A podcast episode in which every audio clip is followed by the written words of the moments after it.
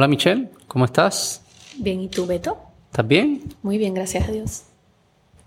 Este, quería hablar contigo. Vamos a hablar de COVID un rato.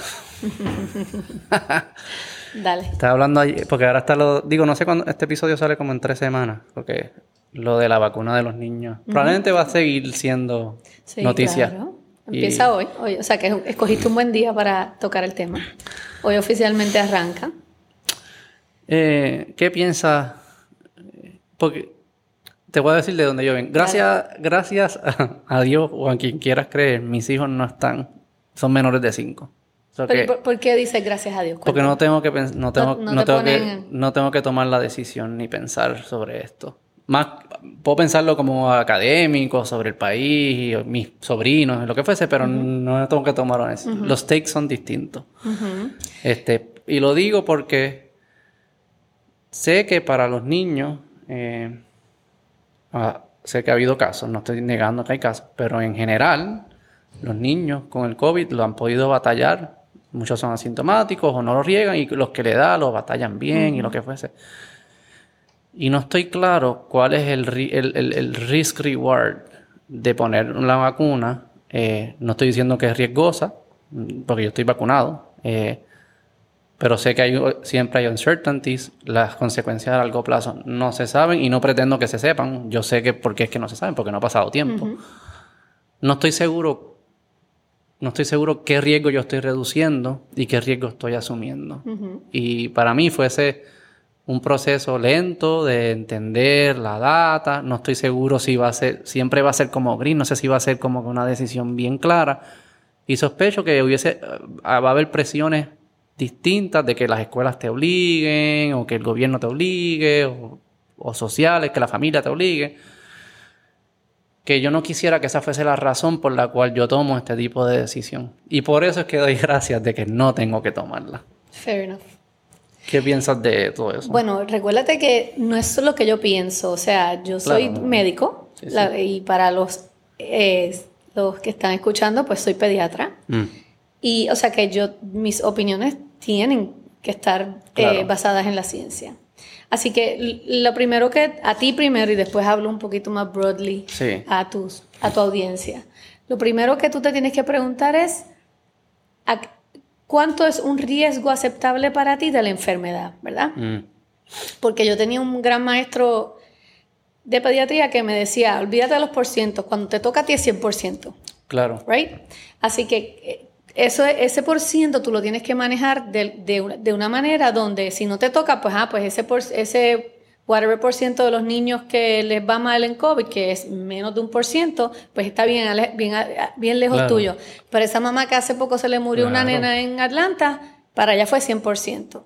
Así que ese es, ese es lo primero que yo quisiera que los papás entendieran, que, que ya es muy tarde cuando ese por ciento te arropó y se veía bien lejos y te tocó y la decisión Pero, tomó. y, y eso es igual de cierto para los, los que tienen adverse effects con la vacuna, aunque sean poquitos. A, a este, eso voy, a eso voy. Este, ok, entonces, ahora tú, vas a, a- ahora tú empiezas a medir eso. O sea, que lo primero que tienes que, que tomar en consideración es ese riesgo, ese riesgo global de que a tu criatura le dé el COVID y le vaya mal con el COVID, ya sea con estar en intensivo o terminar, Dios no lo quiera, Claro. perdiendo la vida. Entonces, vamos, ento- vamos a, a- a las, a las reacciones adversas de la vacuna. Obviamente la más temida y la más que se ha venteado en la, en la prensa es el- los efectos de la inflamación del corazón. No sé si esa es la que tienes en la mente, me que, sí. que es el tema, el, la- el, el término. se dice en español. El término eh, científico es myocarditis o miocarditis Que es inflamación del corazón. del corazón. La miocarditis es notoriamente famosa para los pediatras como una, como una desgraciada consecuencia de cualquier infección viral, ¿ok? Yo tuve, eh, vivamente me recuerdo, uno de los casos más terribles que yo tuve cuando yo estaba en emergencia en Estados Unidos, fue un nene que estaba en el cine, él, llegó, él fue al cine, un nene de high school, se sentó con sus panas en el cine y cuando la película se acabó y las luces prendieron, sus panas lo encontraron muerto. Y ese nene cuando llegó a nosotros y se hizo todo y se le hizo su autopsia, había tenido un catarro, un catarro, un catarro y había muerto de una miocarditis viral. Así que la miocarditis es desgraciadamente un- una consecuencia de la enfermedad viral en niños y más, es más en adolescentes. O sea, el, el Sí, pico, claro. el pico, que es otro issue que quiero traer. Young boys. le- le- como- Bueno, mujeres también. Mm. En, en coronavirus se ha visto más en varones, pero cuando hablas de, de la miocarditis en general, Da. da- le puede dar a las niñas también. Pero es algo que nosotros los pediatras conocemos y nos aterroriza sobre las Mm. infecciones virales en los jóvenes. Así que para mí, entonces, en, en, Estado- en Estados Unidos creo, la última cifra, y no la vi hace como dos semanas, o sea que estoy segura que ha aumentado, han muerto como 145 niños de COVID. Mm. Y, y algunos de ellos tuvieron, eh, tuvieron eh, cosas cardíacas, muchos de ellos tuvieron el famoso MIS-C, ¿ok? Que es lo que, nosotros, que, es- que es lo bien temido del COVID en niños, que es el multi-inflammatory systemic illness en, en niños que, que, que no solamente se inflama el corazón, se inflaman los órganos del cuerpo y pueden morir. Tenían underlying conditions, eso. Algunos, no todos. No eran todos. No todos. Eh, así que ahora, ahora, ahora uno se enfrenta a. Me arriesgo, me arriesgo, usando tu palabra, a, a ponerle la vacuna a mi hijo, Sí, considerando de que algunos jóvenes, y ninguno menos de 11 años, quiero hacer esto bien claro, sí, todavía no se ha Distinto. documentado una miocarditis asociada a la vacuna del COVID en alguien menos de 11 años. Claro. Eh, o sea, que protejo a mi hijo sabiendo que esto ha pasado en niños mayores, o me arriesgo a que mi hijo sea uno de esos 45 y pierda la vida. Entonces, Y también, pero también Y- en la- y- hay un y- factor. espérate, pero que- quiero aclarar. Sí, sí, dale, dale. dale. quiero aclarar, y esto es bien importante, que a pesar de que hay casos de miocarditis relacionados a la vacuna del COVID o que han, que han atado, porque nadie ha muerto de eso. Mm. No ha habido ni una sola muerte relacionada a miocarditis que se ha diagnosticado luego de la, de la vacuna del COVID. Volvemos. Todavía no hay un 100%, eh, una relación 100%, porque ¿y si ese niño o esa joven Sí, podía ser había- otra iba, cosa. iba a tener su miocarditis por otra causa viral y da la casualidad que le Pero también ese es como cuando es tu hijo que lo tiene, aunque tú sabes que ninguno se ha muerto, tienes que ir al hospital, ¿sabes? Eso hace es Claro. como que asusta, no es Claro. tampoco como que no, no te Estoy preocupes, clara. que Estoy clara. Pero ahí yo me la juego a si a mi hijo le da el COVID, sé que hay niños que han muerto de eso, todavía no ha habido ningún niño que ha muerto por la vacuna del COVID. Entonces, ahí es donde yo, Michelle, si yo, tu, si, Sí. si yo tuviera tus, las dudas que tú tienes, así es como yo las empezaría a, a atender. Pero, y, y lo que tiene, digo, y las dos tienen, tanto la enfermedad como la vacuna, mm, hay una incertidumbre de que si tiene algunas consecuencias Claro. después, Ah, Bueno, no, no hay incertidumbre. de a largo plazo. Eh, estamos claros que el COVID tiene consecuencias a largo plazo en, el ser, en, en los humanos, incluyendo en los niños. Te lo está diciendo una persona Sí, que sí, le dio. COVID Eh. en enero del 2020. Y yo Mm. siempre he hecho ejercicio en mi vida. Y yo ahora, en, te puedo decir, en octubre del 2021, es donde primera vez yo me siento yo de- de- con mi capacidad pulmonar. Mm.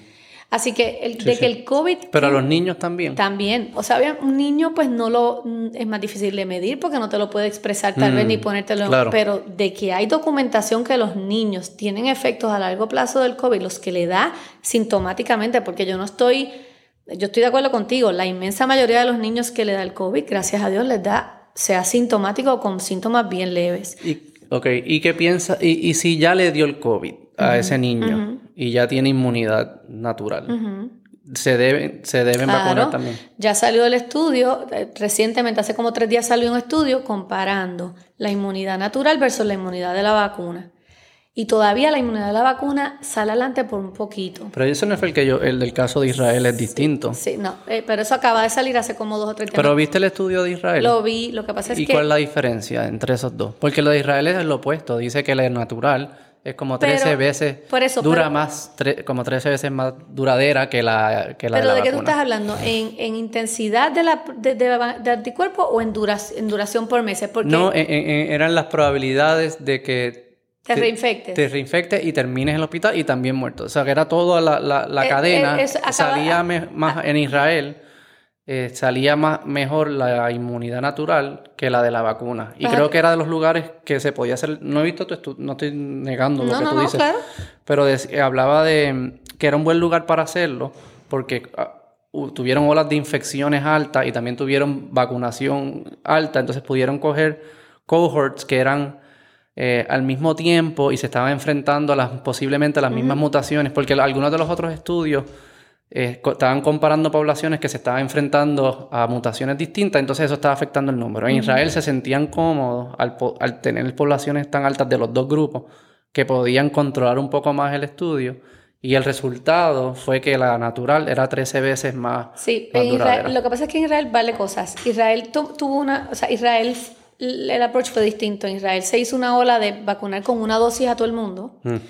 Y no todo el mundo acabó teniendo dos Esto eran dosis. dos dosis. Esta fue comparando Sí, con dos dosis. No sé qué te lo, vacuna te lo envío, te Mándamelo, el que salió. Creo que es, es Pfizer la que ellos usan allá, la, la- lo vi hace dos días, precisamente Sí, en el te creo, 3000 no te decía. en CNN.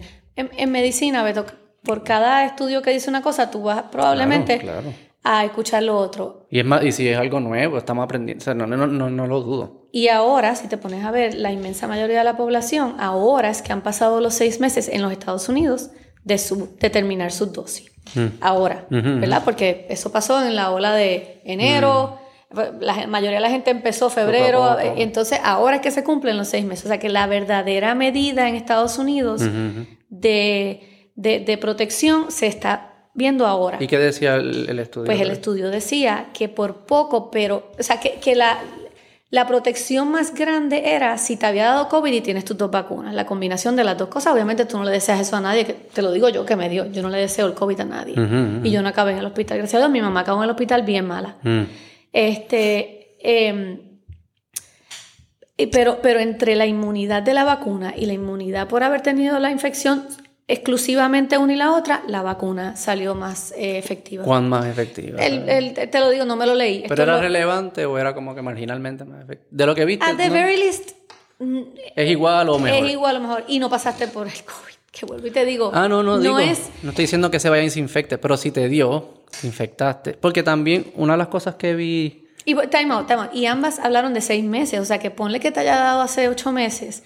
No hay nada que te garantice que tú tienes anticuerpos neutralizantes para, esta, para las olas. Y entonces el COVID se va a comportar como todos los virus respiratorios, que tienen un pico grande en los meses de... En Puerto Rico e- es, el pico es más flat y más largo. De- y eso, eso se estudia mucho con el virus de respiratorio sincitial en los niños, el RSV, que en Estados Unidos tiene unos picos y y la influenza bien altos entre noviembre y marzo y después baja. En Puerto Rico esos picos son más bajitos pero más gordos, o sea, duran ¿A más. qué eso se asocia al- comportamiento de las personas, de las personas. por el weather? Exactamente.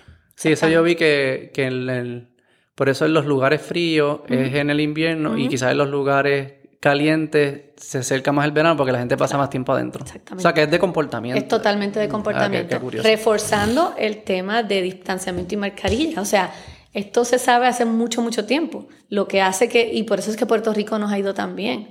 Porque nosotros, a pesar de las incertidumbres con la vacuna, hemos sido muy respon- responsables con vacunarnos. Y segundo, hemos sido súper buenos comparado con el resto del mundo con mantener el distanciamiento y usar mascarilla. Algo interesante que estaba viendo, volviendo a lo de los niños, que estaban diciendo, hipótesis obviamente, eh, que a los de a los de 5 a 11 no ha habido en las pruebas de, no, no dio ningún no hubo ningún caso de, miocar- de miocar- Hasta ahora, hasta el día de hoy. hasta el día de hoy. Y una de las hipótesis que estaba escuchando era eh, porque es una es una es una dosis, ¿no? Es- a los de 5 a 11 le ponían una sola vacuna. No, no. Eran son las dos la dosis. Son dos dosis. Pero son menores. un tercio, Exacto. un tercio es un de tercio, correcto. Y, y decían, ¿por qué al de 11 un tercio y al de 12 la full igual que la de adultos? Y que si, y si ahí puedes, eh, quizás eso puede tener una relación con la... Y sé que es especulativo, pero estas conversaciones como... I pero mean, pero todo esto va cambiando. right? Uno, en medicina, tradicionalmente, históricamente, en la, en la edad de 12, Mm. si tú miras todos los potecitos de medicina, te van a decir, mayor de 12 años puede hacer esto. Tiene que ver con un montón de cosas. Tiene que ver con llegar a, a un body mass index, a un average más grande. Tiene que ver con función renal, con clearance hepático. Tiene que ver con las funciones del cuerpo que manejan como uno trabaja la- las cosas foráneas al cuerpo. Es arbitrario, claro. Tenemos que tirar una línea. Sí, sí, sí. ¿Por qué no 13? ¿Por qué no? Todo el mundo puede ser argumento. Tu, tu hermano ayer me escribió.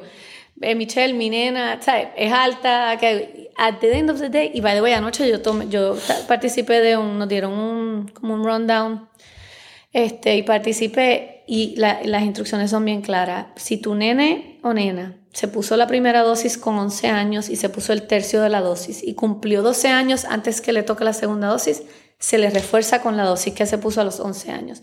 Así lo hicieron los estudios, así salió efectivo y lo único que uno puede hacer como científico, Beto, es apoyar tus acciones con datos. Y como los datos, eso fue lo que se probó. A mí todo el mundo me dice, no, que si la transmisión, y yo le dije, yo no te puedo contestar eso porque la vacuna se estudió para bajar y evitar morbilidad y mortalidad. Y morbilidad en medicina quiere decir enfermedad grave. Claro. Eso es lo único que yo te puedo asegurar con datos. Eso es lo único que estamos putting forth. De que si se transmitió, si me pegó, de que si me dio dos veces, eso no se estudió. O sea que yo, Sí, uno sí. puede especular y, Claro. y extrapolar, pero en realidad yo te puedo hablar de lo que se estudió. Y lo que se estudió con los niños de 11 años o menos fue la vacuna, dos dosis a un tercio de la, de la, de la dosis. Pero algo que sucede, eh, y yo sé que tú estás, tú eres madre también, y sé que imagino que te puedes poner los dos sombreros. Em, Y entiendes de dónde se viene. Perfectamente, y te voy a hacer, te Y voy a decir cómo yo brego esto en mi oficina, pero dale. En todo esto, y no es señalando a la comunidad científica para nada, porque yo sé que es nuevo y estamos aprendiendo. Pero constantemente estamos expuestos a muchos... Esto era antes así y ahora es así. Eh, las máscaras no eran buenas, ahora son buenas. Eh, el distanciamiento... Y después resulta que más no sabemos. Y después que ahora, por ejemplo, en Europa, la de Moderna, en Finlandia, en algunos países, la de Moderna no se le da a menores de 30 años. Eh, y yo sé por qué, estamos aprendiendo. Y estamos aprendiendo y ajustando, y es lo que debemos hacer. Pero desde el punto de vista de, de un padre, el reconocer que hay tanto cambio, porque estamos viviendo en- en el proceso de aprendizaje, me envía una señal de que todavía hay, hay incertidumbre. Y yo estoy asumiendo mucha incert- eh, esa incertidumbre, la asocio, quizás mal, y me corrige, eh, eh, a, los tra- a, a- a cómo debemos responder a, a este virus, las dosis y la vacuna, cuál vacuna, qué edad, todo esto estamos aprendiendo y hay mucha incertidumbre de cómo es la mejor forma de hacerlo. Pero como quiera, yo tengo, me, están recomendando que, que asuma esa incertidumbre para resolver un riesgo que yo sé que cuando te da es 100%, pero cuando lo miras dices que es que esto es bien poco probable, es más probable de un accidente de carro, es más probable un montón de cosas que asumo el riesgo. ¿Por qué entonces en esta situación voy a decir no asumir ese riesgo y enfrentarme a la posible incertidumbre de que hice algo y a los seis meses me dijeron hiciste lo incorrecto o aprendimos información nueva, I'm sorry. Como que eso es lo que yo creo que está pasando en la cabeza Sí, de mucha yo- gente. Yo no creo que a los seis meses va a salir No, que no. hicimos lo incorrecto. Te voy a explicar por qué. Porque desde finales del año pasado está el enrollment de estos niños y hay sobre 5 mil, por lo menos en uno de los estudios, sobre 5 mil niños desde la edad de seis meses. O sea, esta vacuna está siendo aprobada para cinco años, pero, pero los estudios se hicieron desde los seis meses. Y hay niños de seis meses que desde noviembre del año pasado se vacunaron con COVID, con la vacuna de COVID. O sea que ya we should know if there was a huge red flag.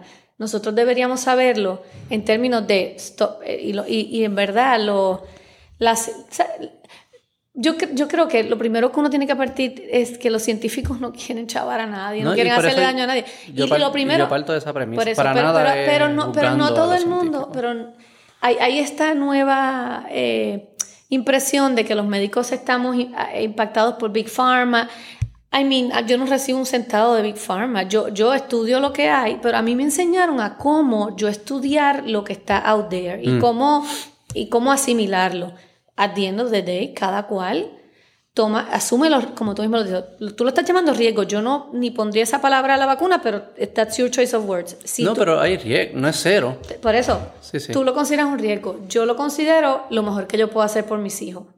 Eh, At this point in time, como lo hice para la sarampión y varicela. Claro. Al final del día, tú le pusiste sarampión y varicela a Claro, tu sí, hijo? a todos mis hijos. Y el chance de que a ti se, a tu se le pegara sarampión por ahí es minimi- minimísimo. Pero si le da es, es bien es catastrófico. right. es. Bueno, puede ser catastrófico. La gran mayoría de los nenes que le da measles le da el sarampión y se acabó. Y se acabó. Igual que COVID. ¿O- No, o no, no, no, no, no. Pues el sarampión es más eh, contagioso. Mm. Y, y obviamente, pues, digo, COVID puede tener unas cosas devastadoras, pero, pero obviamente Sí, no sí, ha- sí, it hasn't been around that long. Sarampión lleva 100 años, más de 100 años en, el, en, el- en la Tierra. Pero a lo que voy es que how you approach it es cada cual. Yo, yo así se lo pongo y, mi- y yo tengo todos los días, las mamás me preguntan esto en mi oficina. Yo le digo dos cosas. Mm. Yo le digo, ¿cuánto tú quieres a tus hijos? No- nadie me puede contestar, porque nadie puede poner en palabras cuánto uno ama a los hijos de uno, ¿verdad? Mm. Pues yo le digo, así de difícil que se hace contestarlo, yo amo a los míos, yo tengo dos, Mm. y yo los vacuné. Así que yo, eh, que yo, yo quiero ponerme ahora la- el sombrero de mamá y decirte, yo amo a mis hijos igual que tú amas al tuyo, y pasé por todo lo que tú estás pasando, y al final del día los vacuné. Segundo, la otra cosa que yo me preguntaba es, bueno, estamos en esta eh, epidemia, ¿verdad? Ya era una epidemia porque, y una endemia porque estaba, el, el COVID en Puerto Rico ya es endémico, o sea, se transmite todo el tiempo Sí, en la comunidad. vamos a hablar de eso ahora. sí. Yo, yo estaría tranquila por las noches poniendo la cabeza en la almohada de que yo op- opté, porque el no actuar es tan activo como actuar. O sea, Claro. porque tú hablaste de yo hice algo, pero yo no hice algo que le pudo haber salvado la vida a mi Claro. hijo o evitar que acabara. Consciente, 100% consciente. Así de- que esas son las cosas que yo le digo a las mamás. Y hay mamás que me dicen, I'm okay with that. Y yo tengo un montón de mamás que hablan inglés porque yo atiendo una población grande de americanos. Y yo le digo, pues den, by all means, no vacune. Mm. Yo no podría vivir con eso. Claro. Con todo el conocimiento de, de la seguridad que ha habido con la vacuna con los niños, con todo el conocimiento de lo que le puede pasar a las personas con el COVID, yo tener una herramienta y no haberlo usado con mis hijos, no podría vivir con eso. Lo uso también con el HPV. Yo tengo muchas, mam- muchas mamás que están bien re- renuentes a ponerle el HPV a sus hijos. Mm. Yo digo, diantre, o sea, es la primera vacuna que previene el cáncer. ¿Tú te imaginas que un hijo tuyo a los 30, 40 años le dé un- una hija un cáncer cervical, un cáncer de cabeza y cuello, un varón? Y tú pudiste haber hecho algo para evitar eso. Uf, yo no podría vivir con eso. Mi Michelle Carlos no podría vivir con eso. Claro. Pero se puede asumir que el que, el, el que decide no hacerlo ama igual a sus hijos. Ah, no. Sí, sí. Claramente. O sea, que O sea, están llegando a conclusiones distintas. estamos llegando a conclusiones con, distintas. con la misma información distinta, pero me imagino que hay personas con la misma información. Quizás con la la- misma capacidad de de interpretar la información. Sí, pero... pero y es- llega a conclusiones distintas. Sí, pero es la misma información, pero la, la asimilan distinto, porque viene, porque vienen, todos venimos viciados de una manera, right? Como pensamos. Y algunas personas vienen ya, ah, esta información que me está diciendo Michelle, ella ya, ya cito a Pfizer y Pfizer es una farmacéutica y me va a decir lo que quieren que sepamos.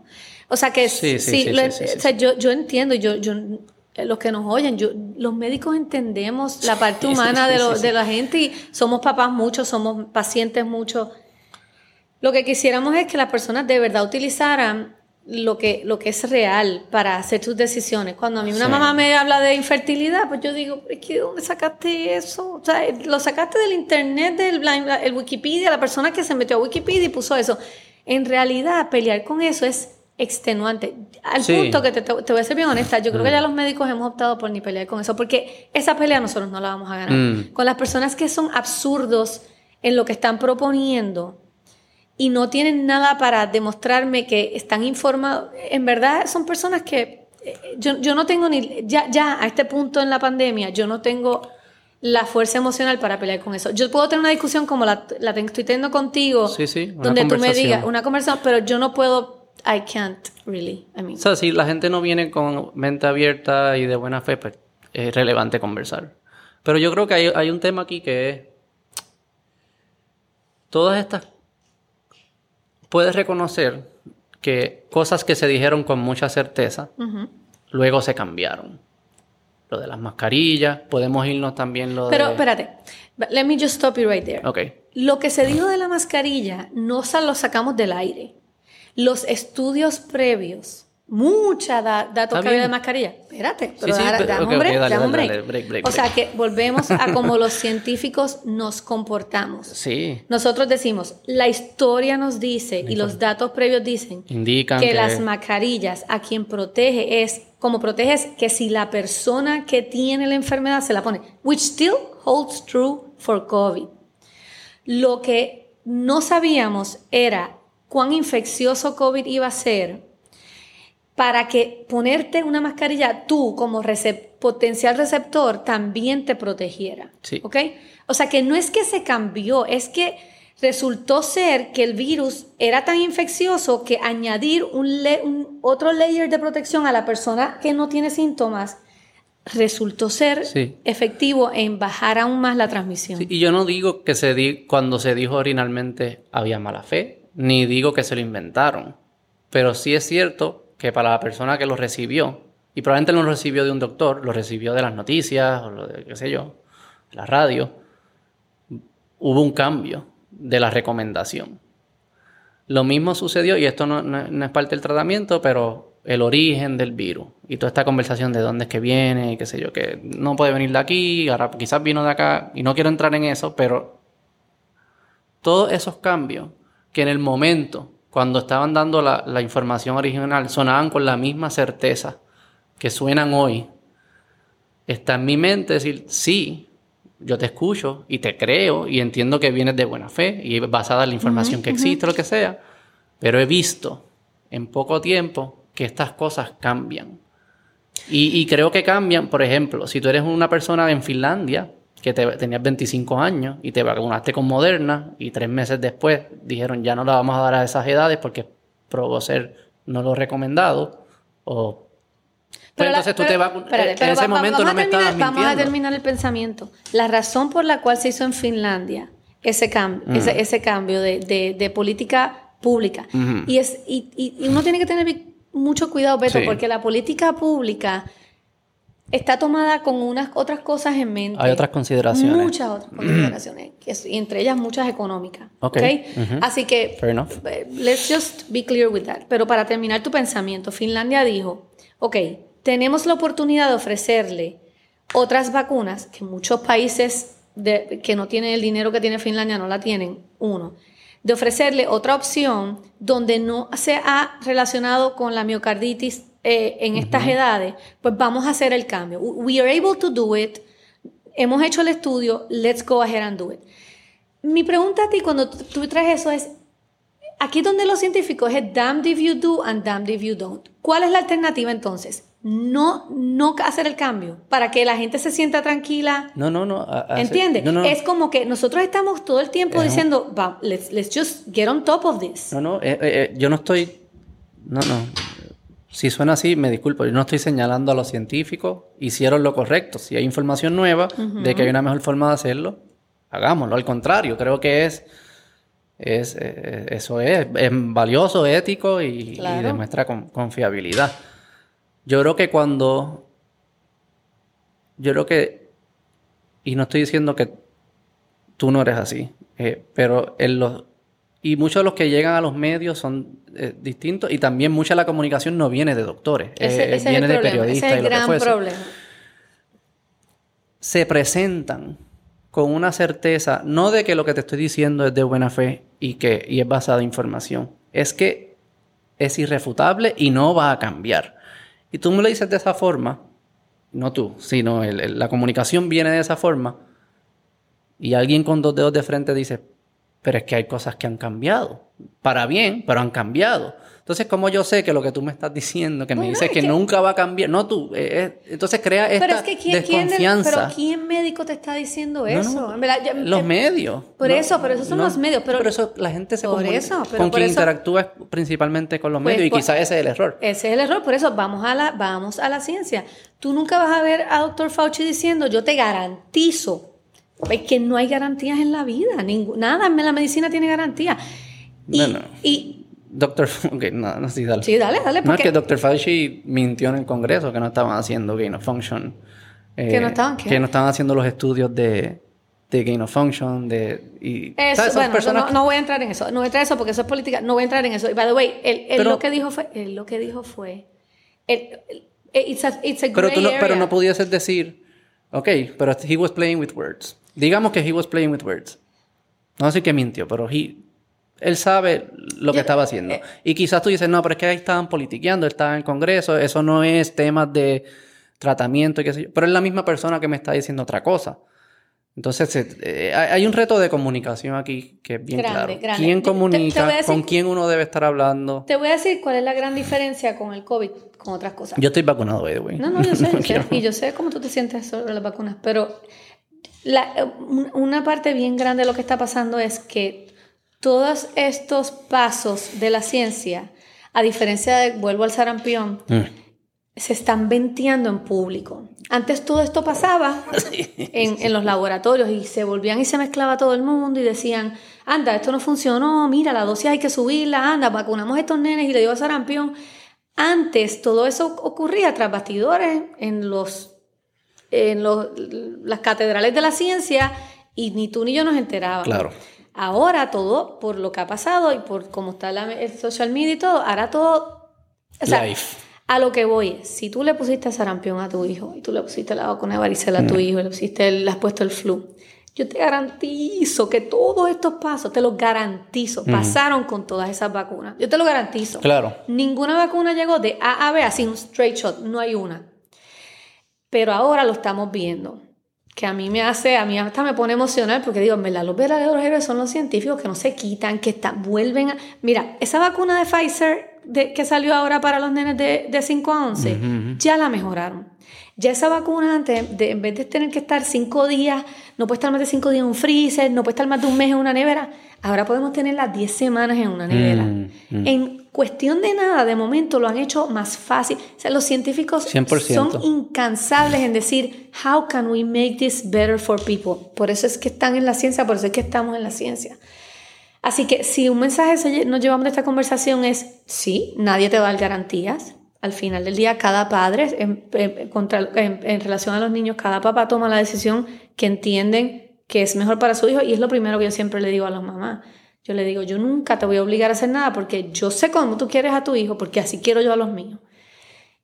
Pero al final del día, que entiendan que los médicos y los Claro. científicos venimos de un lugar de we just need, we just want to make everyone better. Digo, y la ciencia bien hecha es, es objetiva, es- eh, no depende de quién te lo... Tú lo dices porque tú lo conoces, pero si no me crees a mí, pues léelo tú. busca. Al final, si se hace bien, llegas a las mismas... Es el punto, eso es lo que es. Ah. Eso es, ciencia. Eso es, by the way, eso es lo que define la ciencia. Claro. Que tú haces algo y se puede repetir, se puede, Claro. los resultados van a ser los mismos. Eso es un, eso que es extrapolable a... Exacto. Sí, y, y creo que hace... ¿Cómo tú atiendes eh, personas que vienen así a preguntarte? Porque también hubo un momento, y de nuevo, no estoy diciendo que los médicos, es la cultura general, que es la que más nos afecta y es la que más uno está expuesto. Que hacer preguntas o hacer lo que yo estoy haciendo hoy, aún siendo que estoy... A mí me dicen anti-vaxxer, me lo dicen ¿Quién? qué sé yo, gente que por, por- solo porque hago Porque- estas preguntas y estoy tratando de foro, entender qué es lo que es ok. y porque reconozco que hay personas que aman a sus hijos y no lo hacen por o sea, que no sé, hay que entender de dónde viene la gente y, y, y hubo momentos que, que estas preguntas no se pueden, no se podían hacer. ¿A Y- quién? No, en, o, o- en, en general, familia, Ok, ok. en, lo- o lo- en los grupos, no sé si algunos doctores, no conozco ejemplos específicos, sospecho que va a haber doctores que te "No, ni hagas preguntas, Sí, esto sí, tienes que hacerlo porque yo digo Sí, que tienes de que hacerlo. acuerdo. No es mi estilo y by the way, creo que es detrimental Es hacer médico, claro. ¿verdad? claro. Yo, yo tengo un montón. Recuerda que yo soy pediatra. Yo tengo que bregar con esto con todas las vacunas. Con todas. Y tú yo- siempre asumes que el padre está ama a sus hijos tanto como yo siempre, yo, yo nunca he conocido un papá que no ama a su hijo. Yo, he tenido, o sea, yo nunca he conocido un papá que ama a su hijo. By the way, estaba teniendo esta conversación con mis hijos, me voy a ir un poquito fuera de tema porque estábamos hablando, no sé cómo surgió, de que estábamos hablando de, del abuso en niños y de que aún un niño abusado, al final del día los estudios dicen, they're so much better off with their family. Eh, Wow. esto, es, esto es contundente y yo lo llevo yendo desde que yo Psicológicamente y todo lo porque los papás aman a sus niños. Ese padre, digo, ya, oye, hay uno que otro monstruo como... que son eh, psicópatas. sí, Eso, es otra cosa. Pero ese papá que, que no tiene las herramientas para controlar su, su, su, fu- su furia y, y en un arrebato le da a un niño con fuerza de más y le rompe un brazo o algo así. ¿Sabes qué? Yo me atrevo a apostar que la gran mayoría aman a sus niños. Probablemente la gran mayoría fueron abusados ellos, no tienen un no Eso sí hay evidencia. Sí, no tienen Casi modelaje de lo que es ser un buen papá. O sea, que no tienen forma de hacerlo.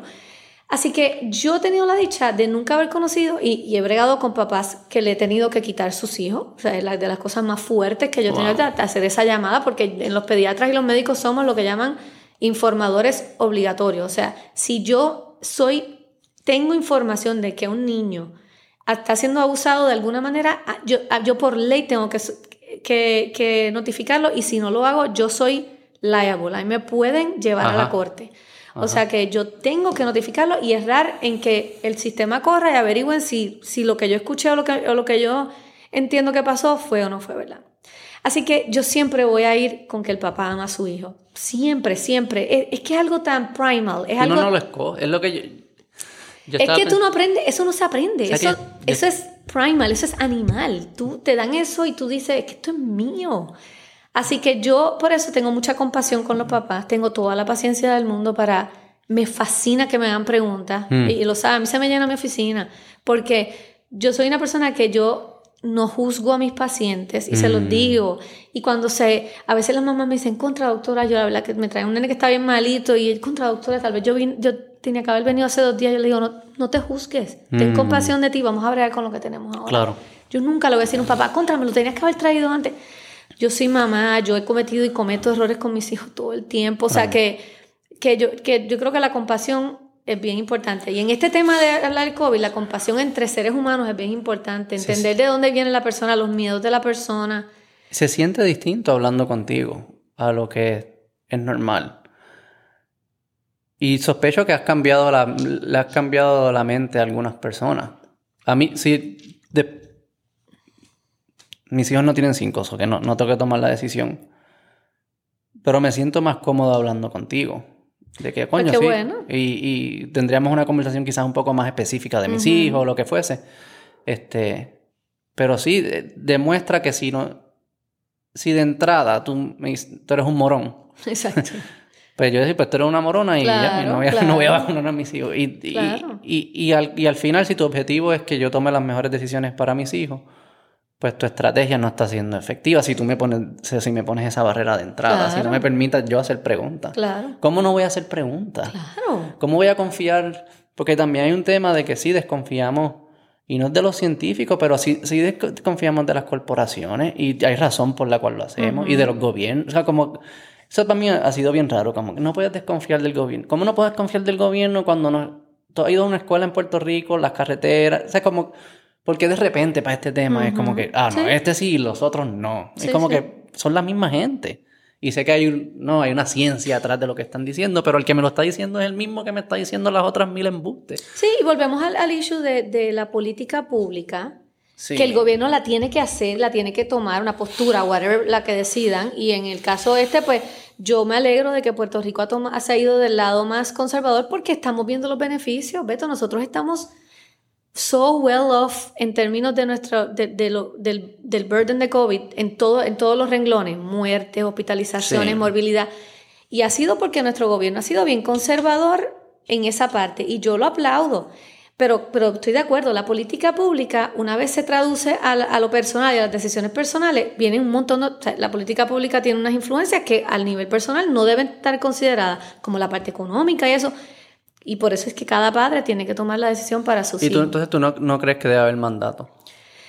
Fíjate, volvemos. Yo, yo creo que debe, desde, desde, el punto de vista de política pública, yo creo que debe haber mandato. Porque, porque ya lo hay. Tú tienes que tener un papel verde para ir a la escuela.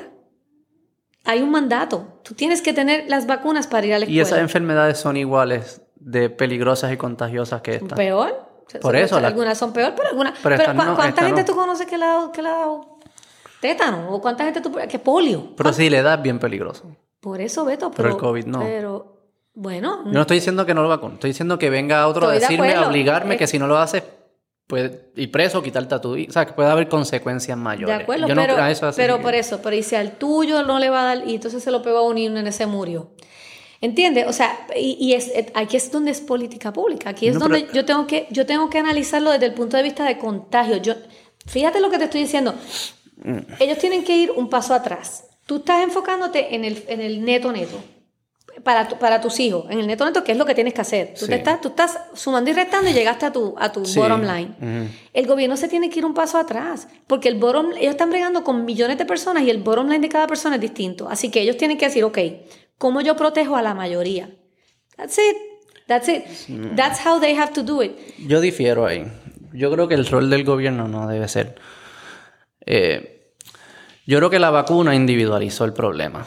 La vacuna dijo, ok, si a ti te preocupa y tú eres vulnerable y por las razones que tú quieras, ¿te quieres vacunar? Vacúnate. ¿Y si no me puedo vacunar? ¿Cuánta gente? ¿Cuánta gente no se puede vacunar? Vamos a decir no, pero ¿cuánta gente? Porque si el, el, Bueno, las personas que hayan tenido... pero te voy a, ahora volvemos al neto neto. Ok. ¿Cuánta gente no se puede vacunar? Vamos al neto neto. Te digo ahora en general, y las, y las contraindicaciones contra la vacuna, pero el neto neto. Vamos a decir que tu nene es alérgico al PEG. El PEG es uno de los componentes en la vacuna del, del COVID. No se puede vacunar. Mm. No puede vacunarse. Pero tú quieres que tu nene vaya a la escuela. Mm. Y de momento tú te das cuenta que desde los 15 nenes que están en el salón con tu nene, 10 los papás deciden no vacunarlo. Mm. Y la maestra pues no le da la gana. ¿Tú vas a mandar al nene a la escuela? Busco otra, tengo que buscar otra escuela. Pero entonces, pero ¿y si la otra escuela también está lo mismo? ¿Entiendes? Por eso, sí, sí, pero yo por no eso puedo, es que tiene que haber. Pero yo no puedo, yo entiendo. Yo no estoy diciendo que es perfecto, son trade pero yo no puedo reducirle imponer decisiones de este tipo a la mayoría de las personas para proteger a lo que parece ser un número. Por eso pregunto el número. No es perfecto. Yo no puedo decir, no hay libertades para nadie porque tengo que proteger a estas Pero es que tú lo estás llamando una libertad. Deberíamos poder comer nueces. Si, si fuera, hay, escuelas que ya lo han, lo han, quitado. Pero el gobierno debería decir, no pueden comer nueces. No, pero hay escuelas que han tomado la decisión y by the way. Claro, pero es, distinto que la escuela lo haga a que el gobierno los obligue a que lo haga. Ok, ahora te voy a hacer una pregunta yo a ti, bajo tu, tu término. Vamos a decir que el gobierno steps off y no lo hace un mandato, pero las escuelas privadas lo hacen un mandato. How do you handle that, verdad? Porque de momento tú tienes unas personas de privilegio que tienen una vara distinta a las personas que tienen que acceder al sistema público por la razón que sea. Y esto está pasando ya. Las escuelas públicas tienen unos sistemas de rastreo brutal, están 100% presenciales las de privadas. agosto. Perdón, las privadas. Las privadas tienen unos sistemas de rastreo brutal, están fully presenciales de agosto. Eso está creando una brecha tan horrible y tan mm. terrible. El gobierno, yo me imagino que teniendo todos estos insumos, dice, ¿saben qué? El neto neto mío como gobierno, y ahí sí toman la parte eh, de health, la parte económica, la parte del mm. backlash político, ellos lo sumaron todo y dijeron, probablemente para nosotros el neto neto es mejor poner el mandato. No es 100%, hay personas que se van a perjudicar negativamente por ese mandato, ese va a ser el neto neto. Y yo creo, ahora yo, nunca he sido política ni nada, pero sabiendo lo que sé del COVID, de cómo se transmite, me sintiéndome bien cómoda con la vacuna, como me siento al día de hoy, con la información que tengo, si yo fuera gobernante, yo me siento, yo creo que mi neto neto llegaría a eso, llegaría a, es mejor yo poner este mandato para proteger la mayoría de la gente. No me siento cómodo, porque cuando lo analizo, yo sé que como tú como científica y doctora probablemente lo analizas. Esto es un problema on itself. ¿Cómo yo resuelvo este problema? Yo entiendo ese componente, pero a eso le añado qué precedentes crean esto. ¿Qué, ¿Qué, mensajes envía entiendo, esto? Entiendo. ¿Y qué significa que el gobierno pueda obligar a personas a vacunar a sus hijos cuando existen riesgos que no, no, son tan grandes como... Porque ya lo hacen, ya sé que me van a decir, ya lo hacen con otras. Se sienten distintas esas enfermedades a esto. Vamos a hablar del HPV. Vamos a hablar del HPV. Pero, pero, entiendes lo que te... Perfectamente. entonces, eh, eh, eh, si fuese por... Si dicen, es por sí solo, no crea precedentes, olvídate, no, se les va a olvidar que lo hicieron y nunca van a pensar que pueden hacer esto en el futuro. Pues quizás yo estoy de acuerdo contigo, de que sí, es verdad, veámoslo por sí solo. Y por sí solo parece ser que sí tiene sentido pero nunca es por sí solo. Estas cosas no son nunca por sí solo. Y, eh, un ejemplo que yo... Ah, TSA. TSA científicamente está probado que es imposible que una persona que está mirando un screen por horas y horas y horas y horas, una monotonía, va a identificar cosas que pudiesen ser peligrosas. Eso no es, no pasa, científicamente eso no va a pasar. O sea que no está reduciendo el riesgo que, que pudiese existir. Volvemos a la Pero parte- no, no echan para atrás. Eso lo pusieron porque Pero, era un riesgo de un momento. volvemos a la Y no parte- echan pa- porque el gobierno cuando coge no echa para atrás. I- y I eso es lo que estoy consciente. I hear you. I hear you. Este, TSA no sé si tiene la ciencia positiva o negativa detrás de lo que estamos hablando de las vacunas. O sea, yo no, no lo puedo igualar porque el TSA tiene comportamiento humano, tiene presiones políticas, tiene mercadeo. No, de pero lo cómo- que me refiero es que si una vez crean algo, no lo van. eh, crea- Pero, se pero, queda. ok, no, no van a echar vamos, para atrás. vamos al HPV. O sea, porque también es, ¿cuáles serían las razones para echarlo para atrás? De que la vacuna fuera, te, te voy a decir cuándo sí, te voy, a, te voy a dar un ejemplo. La vacuna del rotavirus, ¿sabes? que tu bebé la tiene, se le pone oral a los dos, a los cuatro y a los seis meses. Esa vacuna cuando yo era residente salió intramuscular. Mm. No, perdón, salió oral. Y esa vacuna, de momento, en los bebés empezaron a surgir casos de una cosa que se llama intususcepción, que es que un intestino se mete dentro del otro y puede causar cosas graves. Los nenes acaban en el hospital, algunos hay que operarlos, etc. Tan pronto hubo. By the way, esto fue como un bombcito Mm. en intususcepción. Esa vacuna la sacaron, la eliminaron, la quitaron. De momento a nosotros nos dijeron, es que no se vuelve a poner rotavirus. Ya. Estuvo fuera del mercado como año y medio. Ujú. They retooled it, volvieron a hacer los estudios, taca, taca, la volvieron a poner y gracias a Dios eso. A lo que voy, la- los científicos sí reaccionan Sí, y, y put forth unas recomendaciones. Hoy día, con, con lo que se, como sea, el, el telón se abrió con todo lo que pasa de la ciencia, yo te aseguro a ti que los gobiernos van a ser mucho más cautelosos en, en, en ser transparentes con, con la evaluación del FDA, con eso, a- que antes no. Sí. La HPV. La HPV, las escuelas públicas de Puerto Rico la, la exigen. La HPV se transmite sexualmente. O sea que en teoría tú puedes decir, pero es que mi nene tiene 11 años y yo te garantizo que no está sexualmente activo. Las escuelas no les importa y dijo, la vamos a pedir. Nadie te puede estornudar, no se te va a pegar en un salón de clase. Así que ese argumento de que no me pueden poner un mandato, ya, ya te lo están poniendo, ya le pusiste el HPV al nene para que fuera a la escuela. Pero no quiere decir que sea bueno que sigamos añadiendo. Yo no, yo no lo estoy diciendo, en- pero en este caso, donde el COVID sí se te puede pegar en un salón de clase, pues tengo que compararlo al HPV, donde el HPV no se, no se te va a pegar. El gobierno pudiese decir, em, tu hijo no puede comer hamburgers Bueno, lo o tomar refresco. No, es ilegal. Es que no puede hacerlo. Eh, Mano Beto, sí, lo, o sea, de que No, lo, no, lo podrían no, decir. a, mí no me, puede. a mí no me gustaría que lo dijeran, la contación. de que ¿Cuál- lo- cu- entonces, cu- cu- ¿cuándo tú tiras la línea de que sí? a veces, cuándo sí, cuándo no? porque a mí alguien me tendría que probar que al comer hamburger, aparte de yo hacerme daño a mí misma, le estoy haciendo daño a otra persona. Que yo estoy de acuerdo. Esa es la, la diferencia. El gobierno no debe, no debe protegerme a mí de mí mismo. Exacto, Debe proteger al otro Exacto. de mí. exacto, Cuando yo impongo riesgos en otro. exacto. Y el COVID, inherentemente, Y ahí es que yo tuve una conversación ayer es- y es un juego de qué números. O sea, que, que no es cualquier tipo de riesgo. Tiene que haber una medida objetiva que diga, y ahí probable- probablemente donde tú y yo diferimos. ¿Cuánto riesgo le impongo a otro? ¿Cu- ¿Cuán grande tiene que ser para que pueda venir el gobierno a decir, no, no. ya ¿cuál es tu número? Si tú No, estás tan no, convencido, no, no. ¿cuál es tu número? Este no, para mí COVID no es. Ok. Pues that- that- that's you. O sea, si a- habla con esa mamá de Atlanta, que, No, que eso por es eso, pero habla, por eso, pero habla con ella y pregúntale cuál es su número. Su hija se le murió porque estaba en una escuela que no ponían mascarilla y no y, y la nena se le pegó el COVID y se murió. Pero eh, eso no, el, el- alguien que tuvo un hijo que murió en un accidente de carro dijera es que el speed limit debe ser 10 millas por hora, nunca debe ser 60 porque pasan Pero- pero accidentes. eso, pero- es como que vivimos una sociedad que sí que Por eso, yo pero- entiendo, pero hay y- un- y- pero espérate, espérate, espérate, y esa time out, time persona, out, time no, pero out. dame un segundo, No, esa porque- persona no, que porque- siempre, no, espérate, porque- espérate, pero de- de- de- porque ya me rápido, hiciste el rápido. argumento, ya me hiciste el argumento. No, pero para explicar qué es lo que estoy tratando limit. de decir. Hay un speed Claro, limit. hay un speed limit. Y hay un seatbelt mandate. Que no ¿verdad? debería haber, pero Por eso, pero lo hay. Sí, sí. Y aún así, se murió.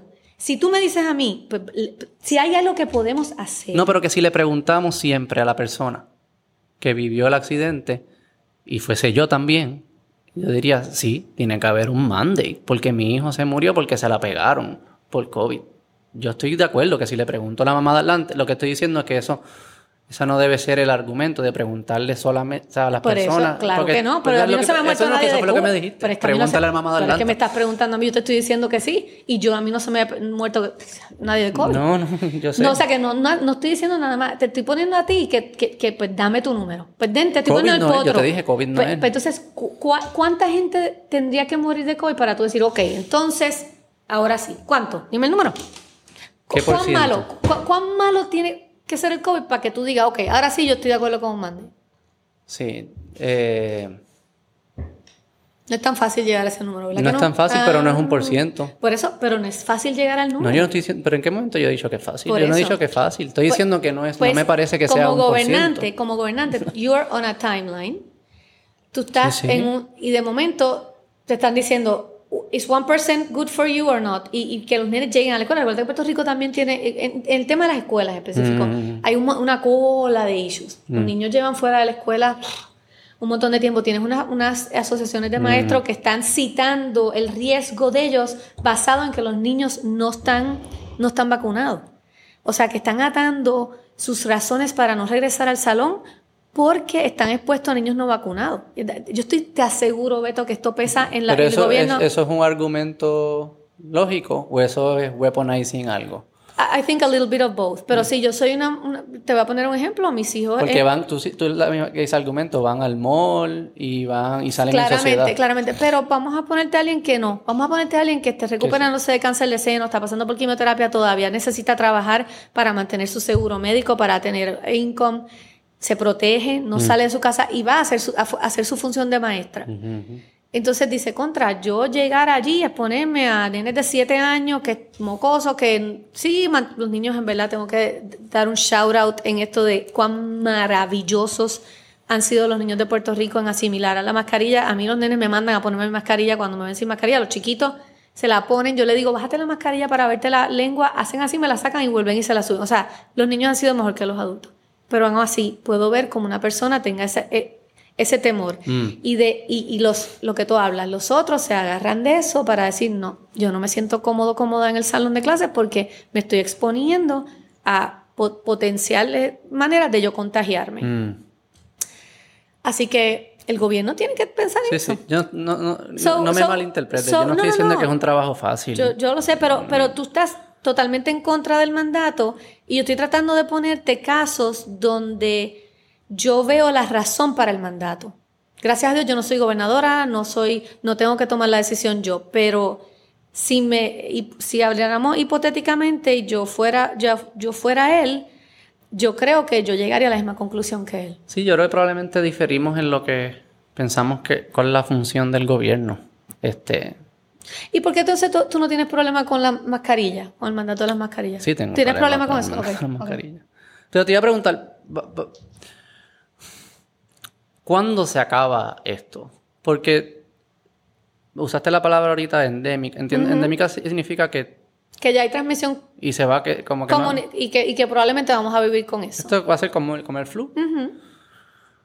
Lo que implica que podemos hacer muchas cosas y debemos hacer muchas cosas, como las que tú propones, y yo estoy de acuerdo, que se hagan, no que me las obliguen, pero que sí se hagan, eh, para reducir los riesgos y, y poder estar preparados para enfrentarnos a esta enfermedad. Si Dios no quiera, te toca enfrentarla. Bla, bla. Yo estoy all in. Pero hay un elemento que vamos a tener, hay- vamos a tener que vivir con esto. Y cómo se va a ver esa... ¿Cuándo, cuándo decimos, ya, guys, eh, sabemos lo que hay, cada cual la viva su vida como hacemos con el flu? Es una excelentísima pregunta. Yo creo que lo que está pasando hoy es un gigante paso hacia eso, donde eh, podemos incluir una mucha mayor parte de la población que esté protegida con, que tenga inmunidad. Este, lo- lo- los científicos usan que haya transmisión menos de 3% en la Mm. comunidad. Algunos, originalmente ese era el num- number they were shooting for cuando vino Delta. Eso se trastocó un poco. Este, ciertamente en Puerto Rico nosotros nos hemos acercado al, al, al- al 1% de transmisión. O sea, nosotros lo hemos hecho muy bien. Eh, es bien curioso, yo, yo cuando esto empezó decía, mano, ese día que todo el mundo haga así, ra, y se quita la mascarilla, eso no va a pasar. Esto va a ser una cosa bien sutil. Esto va a ser momentos donde antes Porque tú, y, y- y los comportamientos están súper afectados por lo que esté pasando. O sea, si de momento tú tienes dos panas que tienen COVID, están bien malos. Claro. Y esto, tú, tú de momento empiezas a usar la mascarilla de nuevo y se vuelve un 100%, reperpero. 100%. A nosotros nos pasó en Salus cuando de momento se contagiaron unos doctores y de momento las medidas en, en- en mi clínica empezaron... su- Claro, sí, a sí, sí. medida de que esos cuentos y esas eh, personal experiences bajen colectivamente, todos vamos a decir, ok, ni tú has oído de nadie reciente, ni yo, ni tenemos familiares en el hospital, de momento oír que alguien está en un ventilador por COVID se convirtió en algo bien raro, ahí es que entonces la gente orgánicamente y naturalmente va a empezar a, a aflojar la cosa. Ya el gobierno Y no básicamente... estamos ahí, yo siento que estamos ahí. Eh, yo, yo creo que estamos bien cerca. Eh, lo que pasa, lo, que, lo único que me, me pone un poco temeraria es que nosotros estamos un poco detrás, tanto de Estados Unidos como de Europa, típicamente en los picos. Y en Europa se está viendo un pico, está, está- hay un repuntillo ahora. O sea, no quiero decirlo porque lo dije cuando, cuando pensábamos que estábamos súper bien en verano y de momento pa, o sea, pasó lo del Delta, así que no me quiero, no quiero hablar sin, sin autoridad, pero, pero yo creo que sí que estamos cerca y creo que esto es como el ponerle la vacuna a los nenes es como rematar el, el issue de que we were great and we're gonna be even greater. Este, Sí, yo siento que estamos bastante ahí, sí, y, te entiendo lo de los niños. Hay un tema también de... Como esto que mencionábamos de los, de, de los maestros, y no solo los maestros, esto está pasando en, muchos- en muchas industrias, lo que fuese, que sí, sí, de se usa como excusa. Sí, sí, de acuerdo. Uso la excusa entre comillas, es algo excusa, algo verdad. Cada cual tirará la línea en donde entienda. Va, después van a venir que hay que ponerle boosters a las personas. Y van a decir, ah, pues ya no, no, no, porque no tienen el booster. Ah, porque no tienen el otro booster. Como- que entonces nunca quieres volver. Está bien. Como que tiene que haber un elemento que, que Yo me como imagino, que yo me imagino que si la, la pandemia volvimos. si la, de la pandemia del flu del 18 hubiese ocurrido en estos tiempos, iba a ser lo mismo, ¿verdad? Eh, Pasaba, se hacían todas las medidas que había que hacer. Tú has visto la foto, los niños estaban afuera. ¿En qué momento esa gente decidió, ok, podemos regresar a los adentro? Eh, Fue sutil, pasó orgánicamente. Claro. Yo te puedo decir, Sí, sí. Yo, yo tengo el la vacuna del flu en mi oficina y yo la ofrezco. Y probablemente mis pacientes, o sea, yo soy bastante, eh, nosotros tenemos un buen rate de vacuna del flu, pero si te preguntara, en mi entorno probablemente 50% de las mamás le ponen la vacuna del flu a los nenes anualmente. Mm. Yo pienso que eventualmente con el COVID, it's gonna Llegamos be something along those lines. Maybe not, porque vivi- lo vivimos tan de cerca y está tan reciente, pero sí, you know, 100 años from, no 100, 50 años from today, probablemente va a haber vacuna al COVID, se va a ofrecer todos los años y mitad de la gente se la pone porque ha habido los cuentos o le ha tocado a alguien que le dio reciente, una que otra persona, pero la otra mitad no se la va a poner. Naturalmente yo, yo preveo que así va a ser la... ¿Cuándo salió la del, la del flu? La, vacuna, yo creo que es una buena pregunta. I want to say en los 70s, pero don't quote me. No Pero tengo- era como que había, hubo una mini pandemia. Bueno, la vacuna flu. grande del flu fue en el 1918, pero Con las el- vacunas... Eso es lo del Spanish. el Spanish flu. Pero recuérdate que las vacunas fue en los 60 que se, pro- se promovieron, se hicieron, se, se dio al market y se comercializaron Ah, y se le puso a los ok, pacientes. Eh, y nosotros tuvimos la pandemia del 2009 del H1N1 y eso es una buena, eso es una buena, un buen paralelo. El H1N1 Mm. me la dio bien fuerte. Yo tuve gente bien allegada a mí que estuvo bien mala. ¿Y se, que se, desar- se desarrolló una vacuna? Lo que para- se hizo fue, eh, es, es la pandemia del, eso fue 2008, finales del 2008, principios del 2009. Ya la vacuna del flu, la vacuna del flu se pone, del flu seasonal, se pone empezando en octubre. Ergo, cuando empieza a reconocerse el H1N1, la vacuna que ya estaba hecha para ese season no contenía el strain de H1N1 Claro. enseguidita, como ya la tecnología estaba, se hizo una vacuna separada de H1N1. Yo me la puse en abril, a mi nene le dio H1N1, no la- todo el mundo se la puso en mi casa. Y teníamos una tarjetita, mucha, no todo el mundo se la puso, pero yo tenía una tarjetita que decía H1N1, tenía do- dos dosis de H1N1. Desde ese momento going forward, todas las seasonal flus de, del 2009 para acá contienen la H1N1. Yo me imagino, es más, ya la, ya la que farmacéutica. se mezcle Sí, ya las farmacéuticas lo están haciendo. Ya las farmacéuticas están haciendo estudios que, la, que le- probablemente, a mí no me extrañaría que el season que viene, el flu tenga el COVID-19. Mm. Y ya te la- Quizás eso aumenta la, la apuesta del flu. Claro. Porque viene ah, con no, un marketing claro, mejor ahora. Claro, claro. O sea que, que, que The thing is, make it easy for people. Claro. Protéjanse. Estoy de acuerdo contigo, Beto. Si tú miras los números alejados de la experiencia personal, tú dices que no, ten, no, no, no, son contundentes para el riesgo de mi hijo. Y también, y también digámoslo como... Eh, el, el, alarmismo, yo creo que hay, hay, hay un efecto psicológico que se crea cuando se, se presentan las cosas con alarmismo. Y no estoy, no, no, me, no quiero que me malinterpretes que, que digo que, que, estoy diciendo que el COVID no era nada.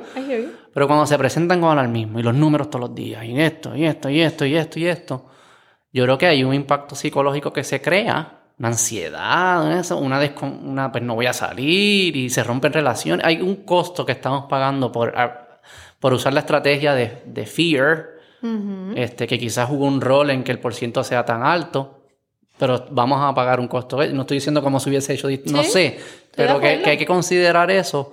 Este, y yo creo que tú y yo que compartimos la junta en, en las de las escuelas Montessori, cuando vemos los, los estudios de los temas que se están hablando en las escuelas de padres, niños, estudiantes, maestros, directores, las palabras y el sentir es de un miedo grande, es como es traumático. Y no es traumático solo por el, el hecho que tuviste que estar encerrado, es traumático como si hay un monstruo afuera. Eh, y, y, creo que hay un costo psicológico ahí que no sé cómo no sé cómo se va a atender, será un healing process, pero eh, esos son los trade-offs que a mí que, siento que se nos hacen difícil pesar cuando eh, tomamos estas decisiones y estas estrategias. Y, son costos que, al final van a ser difíciles de atribuir a, a, la cuarentena o a, la estrategia de comunicación, pero que están ahí, existen. Este ¿Qué, has visto? ¿Has visto algo de eso en, tu experiencia? Sí, yo, yo, siempre todo, y en mis casas me dicen que es como la macacoa. Yo lo ato a la educación. Fíjate que en las escuelas privadas las personas se sienten bien cómodas y protegidas mm. porque tienen toda la información a su mano, ¿verdad? Mm. Aparte de que tienen los recursos para protegerse. Mm. Entre ellos volvemos, el, mandato de la vacuna. Recuérdate que las escuelas privadas es como que no está vacunado, see you later alligator, bye bye. Pero a ese niño se le puede ofrecer otras maneras de aprender. Claro. virtual, etcétera. El sistema público de Puerto Rico no puede. y planes médicos también, ¿no? Como que si se enferman, pues lo que me siento muy bien, que sí que nos los hicieron bien claro de que no es lo mismo, mi nene se enferma y acaba en un hospital, esto no me va a llevar a la quiebra, yo tengo que trabajar, yo no tengo quien me cuide de mis otros hijos, etcétera. Así que definitivamente que hay unos factores, pero, pero para mí sigue siendo medular la educación, tanto la educación generacional de entender la información que llega y cómo la proceso y cómo no me eh, abacoro ni me, ni me abrumo con este miedo grande sin de verdad poder saber, porque igual que tú has podido determinar por tu educación, mirar las estadísticas y llegar a un punto donde tú te sientes bastante cómodo diciendo mi riesgo y el de mi hijo es bastante mínimo. Esas personas lo que oyen es las loqueras y, lo, aceptan como, como cierto porque volvemos, no tienen las herramientas para poder cuestionarlo. Y discernir información. Eso, el discernimiento, me encanta esa palabra. Es la, mi hijo está en el colegio San Ignacio, que yo sé que estoy graduando de allí, y esa palabra a mí me fascina. Ellos quieren que sus estudiantes salgan del colegio con discernimiento. However, y a donde te lleve ese discernimiento, no necesariamente lo voy a juzgar. Y hoy en día más crítico que nunca, porque la, cantidad de información a la que están expuestos los niños, yo no estaba expuesta a esa cantidad de información. o sea, que tienes que tener una capacidad de discernir. y, y, lo que, por ejemplo, antes los, los conspiracy theories y los locos de antes, la forma que te lo presentaba, había señales en la forma que te lo presentaba. Era un panfleto ahí bien porquería, como que, no te imprimiste esto. Hoy en día no. Hacen un video igual de bueno o mejor que cualquiera. Bien sofisticado. Bien sofisticado. Y, son, y son unas plataformas bien. Uno, eh, el enjambre es, es, difícil de, de tú poder decir, entre esto de verdad o no de verdad. O sea, sí, estoy de acuerdo contigo. es un challenge grande. Que espero que tus hijos puedan llegar a esto. Cuando tú te sientes cómodo con la capacidad de discernir, te atreves a a ver qué es lo que están diciendo. Y algunas son, algunas quizás se convierten en verdad, o algunas son divertidas. O sea, como que es, un, es un entretenimiento. si eres capaz de discernir, puedes exponerte a conspiraciones y te lo vas a disfrutar. Eso es lo que estoy diciendo. De acuerdo, de acuerdo. Porque son creativos. Bien creativas, bien, bien, creativas. Este, de las cosas que yo he oído del COVID, eh, desde el famoso microchip que te estaban poniendo hasta la parte de la infertilidad que no, sabemos de dónde salió, no sabemos. O sea, la, la, la comunidad científica... Correlación, imagino que alguien, como tal vez la, la que era el, el, primo de Nicki Minaj, la rapera, ¿sabes ese caso? Sí, sí. Que, sí, sí, que se le crecieron las bodas, y que tenía todo algo. Pero esa era porque tenía la China. no, pero en verdad es que esa es la China allí. Esa es otra cosa que no se habla aquí. Este, y el, el tema del estatus. De acuerdo. ¿De acuerdo? En Santo Domingo lo que se pone es la, China, Y es como 60 y pico por ciento supuestamente. y en Brasil, que tú me dices de Brasil, ¿qué ponen? nada, uno. Y la que pusieron era la rusa. La que trajeron fue la rusa. Que se llama Sputnik, ¿verdad? Pues, o sea, que volvemos. Nosotros, nosotros yo, yo todos los días... Sí. O sea, yo, creo que sí, otro mensaje que se lleve a Puerto Rico es que nos demos con piedras en el pecho, porque nosotros en verdad hemos sido muy discernidores. ¿Es una palabra? Discernidor. Discerniente. no sé. Como sea la palabra. Y de momento, el pueblo en general, y ahora volvemos al general, hemos sido chéveres porque hemos optado por, yo creo que lo mejor de todo, es como que las mascarillas funcionan, vamos todo el mundo a ponerlas. Y by the way, no, no a mucha gente hay que obligarlo a usar mascarilla, la gente lo hace bastante voluntariamente. Decidimos escuchar y mucha gente optó por vacunarse. Fíjate, tú no has oído mucho efecto malo secundario en Puerto Rico de la vacuna y tenemos una, una población bien alta vacunada, la mayor, más grande de toda la, América.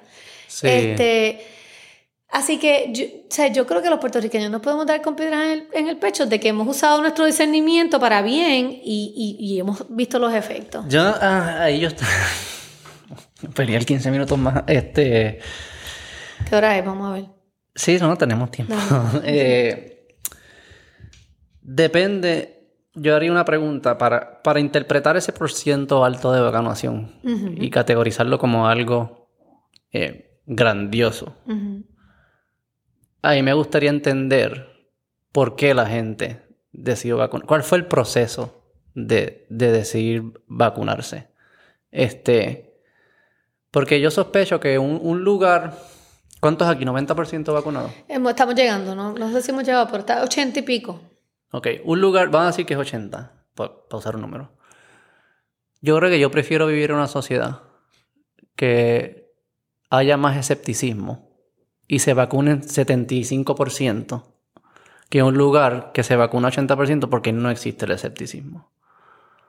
O sea que para mí es bien importante entender por qué se vacunaron. Si fue porque no confío a ciegas de las autoridades o lo que sea, para mí eso no es bueno. Si fue porque aún siendo algo escéptico, estudié y llegué que esta es la mejor, o confié en mi doctor, que quizás es una autoridad. pero entiendo lo que te digo. bueno que yo no soy tu pediatra. Pero, Mírame.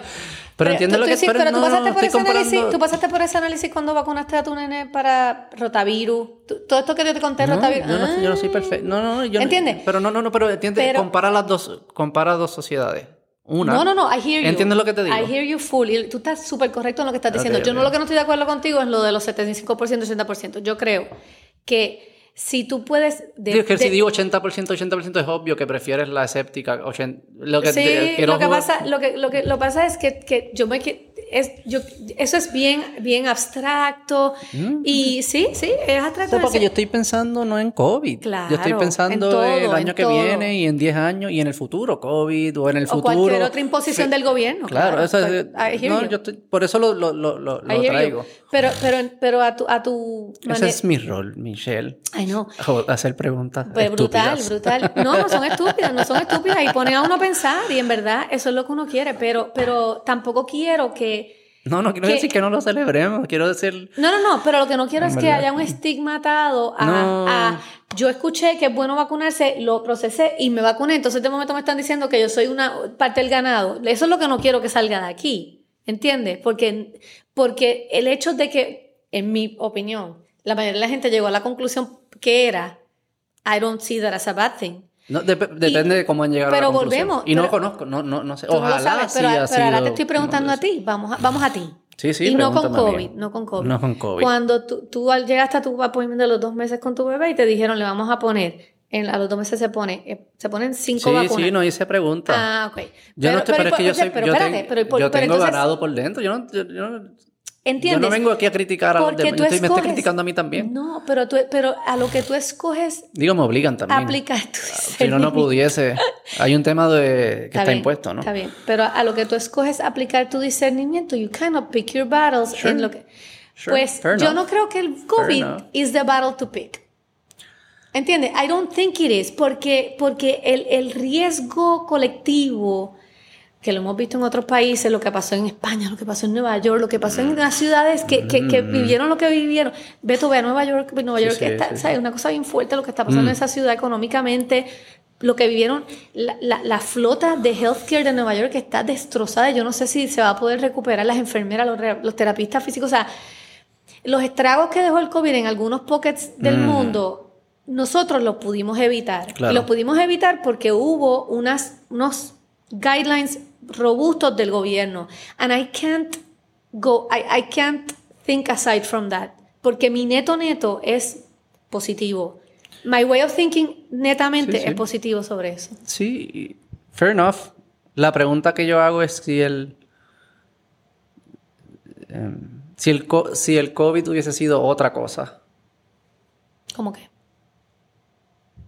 No tan peligrosa y, y- y la vacuna sí fuese peligrosa, si hubiésemos llegado. Si, si el hecho de que seguimos las instrucciones eh, es lo bueno, eh, fácilmente puedes imaginarte escenarios que se puede usar para mal. ¿De acuerdo? Es eso lo que, es eso lo que estoy trayendo. Mira, no- una, una- y- una epidemia que, que nadie habla, por Mm. muchas razones, es la de HIV, ¿verdad? La epidemia de HIV Mm. se mantuvo bien callada. ¿Por qué? Por la manera de transmisión, por las poblaciones a quien mayormente al principio se, Sí, le sí, tra- sí. se transmitía. No había mucho funding para, la, para el research porque, de nuevo, eh, ¿entiendes? O sea, tú me estás hablando de eso, pues yo uso el, el HIV como un ejemplo. En verdad, nosotros pudimos haber erradicado probablemente el HIV si se hubiese atendido con la urgencia que se atienden otras cosas. Otro ejemplo que me daba un maestro para que lo... Pero que ese es un buen ejemplo de que nos están dando esta información, de que no- yo no, no lo viví, pero estaban dando cierta información y no había escepticismo hacia esa información, no se hacían más preguntas. No, entonces se pudo haber dicho, espérate, es que lo que me estás diciendo no es cierto, esto está afectando a estas otras... eh, ¿Y cómo entonces atendemos la No, no, situación no, pero, en el pero el- no, yo lo estaba pensando el flip side. Imagínate que, que con el HIV, Mm, que obviamente no es tan peli- no es que no sea tan peligroso, porque es que en ciencia esa palabra no se usa, pero es la, eh, eh, obviamente la manera de contagiarte es bien específica, o sea que el que alguien se te para al lado no te va a contagiar con HIV. claro.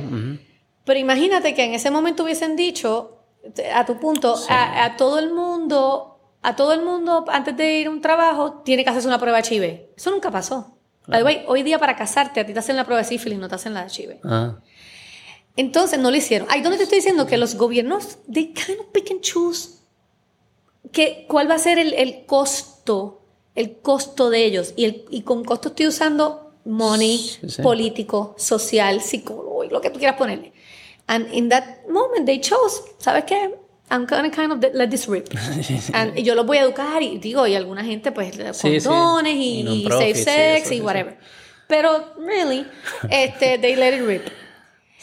COVID, they, by the way, Britain tried to let it rip. Y Sí. lo están viviendo de esa manera. O sea, que, que Y Suecia, Suecia tampoco no fue el fíjate, también. Suecia, let it rip, pero Suecia es, un, es, una, es, una, es una sociedad muy disciplinada. Mm. Y Suecia, Y bien abierta también, ¿no? Sí. Creo que, que no hay... eh, eh, creo que hay poca... den- hay muchos espacios abiertos. eh, ajá, Sí, poca sí. población para. Y pero, digo, pero hay mucho frío, o sea que la gente pasa mucho tiempo dentro. Pero, pero son dis- suficientemente y fueron suficientemente disciplinados como para decir, we're gonna kind of let it rip en las personas como a tu punto, que probablemente esto no les va a causar nada, pero a los viejos y los y las A personas mí me más- gustaba esa estrategia. Ajá, ¿cuántos puertorriqueños No, tú no, crees que se no. iban a acatar a eso? Porque había... Pero como que había... eh, hay, sabemos que hay distintas... Eh, ¿Puedo usar riesgos? Sí, riesgos sí, a- sí, a eso es un risk, una, estrate- una estra- estratificación de riesgos, eso se usa todo exacto, el tiempo, exacto. definitivo. La diferencia es, por ejemplo, culturalmente, los latinos somos famosos por tener familias multigeneracionales. ¿verdad? Aquí vive el bisabuelo, el abuelo, el tío, Mm, en mismo eso, hogar y eso eso. probablemente en Suecia no ocurre tanto. O sea, que tú podías decirle a tus abuelos, no te voy a ver por un año, por seis meses, ustedes manténganse allá, yo sigo pariciando de joven, eh, ¿entiendes? sí. Eso no iba a pasar aquí. Y también hay elementos, vamos a entrar a esto, eh, también de, de- porque otro underlying no es solo la edad, eh, eh, diabetes, Ajá. eh, el sobrepeso. Sí, pero overwhelmingly, sí. El edad, sí, de El- edad es el- el, I mean, es, es very skewed. Eh, sí, hay unos attenuating factors que te pueden poner más a riesgo, pero... Vamos a hablar de cómo tu approach. Creo que hay una, eh, eh, es un gran momento para que parte de la comunicación sea hay que trabajar en tu, en, en- en tu cuerpo, en tu salud, en tu cuerpo, en tus hábitos, en, eh, tu sistema inmunológico tiene que estar saludable, si te debes vacunar, debes hacer todas estas cosas. Pero eso no es lo uno, que hay que hacer otras cosas también. Hay que comer mejor, dormir mejor, ejercicio. Eso no siento que ha sido parte del mensaje eh, a nivel estratégico de gobierno. ¿Tú lo, cómo lo manejas en tu clínica? ¿Qué, qué has visto de sí. Yo, yo ¿Cómo- lo, yo lo comparo, eso? yo lo comparo a, a un huracán que los primeros tres meses después del huracán que tú estás haciendo, tú estás recogiendo escombros, repartiéndole comida al que se le de esto a la casa. Apaga el fuego. Apagando fuego. Y después viene la parte de cuestionar nuestra infraestructura eléctrica, la casa que estaba construyendo estaba bien hecha o no, estaba muy cerca del río. ¿Y vendrá ese...? ese- Yo pienso, yo pienso que sí. Lo que pasa es que ahí, ahí viene la parte que, que eso tiene que ser cada cual con lo suyo, ¿verdad? O sea, yo- ni, Sí, ni el gobierno no, estoy impone impuesto, nada. pero como, como mensaje. Claro, como- de acuerdo, de acuerdo. Eh, y, y yo espero que el gobierno tome, nosotros como médicos siempre, pero eso no, eh, no es, no tiene relación alguna al COVID. Eso es algo que yo hago todos los días cuando yo mido a mis, a mis pacientes, los pongo en una gráfica de crecimiento, me doy cuenta si están con un BMI que no es saludable, hablo de la dieta de los niños, hablo del sueño de los niños. Eso es parte de lo que yo hago todos los días en mi práctica, no matter what. Claro. Mis pacientes saben que lo primero cuando me trae, llega un bebé a la visita de 15 meses, yo empiezo. ¿A qué hora se levanta el nene? ¿A qué hora se cuesta la siesta? ¿A qué hora se duerme por la noche? ¿Cuántas veces hace caca? ¿Cuántas veces hace pipí? ¿Qué comidas come? ¿Ha probado esto? ¿Tú les das jugo? Eso es mi cantaleta con todo el mundo. O sea que los buena, las personas que practicamos buena medicina lo incluimos como parte de, nues- de lo que hacemos siempre con nuestros pacientes. Yo no creo, ahora te digo yo a ti, yo no creo que es rol del gobierno decirte, mira, tienes que hacer. That's not- eso tiene que venir con cada persona. De que lo, promu lo promuevan, sí, I think they should. Pero en verdad, en verdad, en algo tan fulminante como ha sido el COVID, ahora te digo a ti, o sea, deberían tener esta campaña con diabetes tipo 2, que en Puerto Rico somos, 100%. somos Número uno. Número uno, yo creo que en el mundo. Sí. De- por nuestra Pero si dieta comemos arroz con lasaña, claro, lo que va a ser. Claro. Eh, Es, eh, nuestra, nuestras predisposiciones genéticas que de por sí nos ponen en alto riesgo, más nuestra cultura, es a recipe for disaster y somos el primero, yo creo que en todo el mundo. Y, es- y, y este tipo de enfermedades, o sea, nos hace más vulnerable a este tipo de co- COVID y otro tipo de enfermedades. O sea, el tener... El tener, eh, eh, sí, es... eh, No, no, no sé. La, la contestación es que no creo que eso, esa correlación se ha hecho particularmente de nuestro make-up genético y nuestra dieta con el COVID en particular. no, pero lo de ser diabético Ah, y claro. sobrepeso Ah, y claro, todo eso. claro, sí se sabe que son unos. Tú le sigues añadiendo al, al lo- saquito, le llaman claro, los comorbidities. comorbidities. Que fue alto, ¿no? Era como... Digo, yo no me acu- vi un número una vez, no sé si es cierto. sí. Era como 78% de las personas que fallecieron Tienen, tienen, una, tienen un underlying condition. Ajá. Lo que pasa es que eso, esas, esas estudios, pues entonces hay muchas cosas que están intertwined, ¿verdad? Porque el obeso probablemente tiene diabetes tipo 2. O sea que hay muchas de esas cosas que tienen presión alta, entonces ya tú vas sumando un montón de cosas. Es bien raro. ¿Cuáles eran los comorbidities principales? principales son diabetes, eh, asma, eh, obesidad. Obesidad was a big one. Obesidad, diabetes tipo 2, diabetes, asma, eh, enfer- enfermedades obviamente de, de autoinmune. Más porque obviamente tu sistema inmune está trastocado y estabas, la manera que tú tratas esas enfermedades por muchos años es con inmunomoduladores, o sea Claro. que estaban suprimiendo tu sistema inmune para que no atacara tu cuerpo, o sea que le viene algo encima y no hay manera de... Pero entonces sí pudiese ser parte del mensaje de, de COVID, lo que ¿no? pasa es que- lo que pasa es que, por ejemplo, enfermedades información. autoinmunes- No, la autoinmune no, lo de obesidad, diabetes. La Claro. diabetes, ¿cuál es la que...? eh, tipo 2 tiene, volvemos. tipo 2 es la que it's on you. No, no. Tipo 1 it's on you. No. Tipo- no, tipo 1 es la que naces con by the eso. way, ni- la, ¿Ninguna it's on you? la diabetes tipo... Beto, qué feo.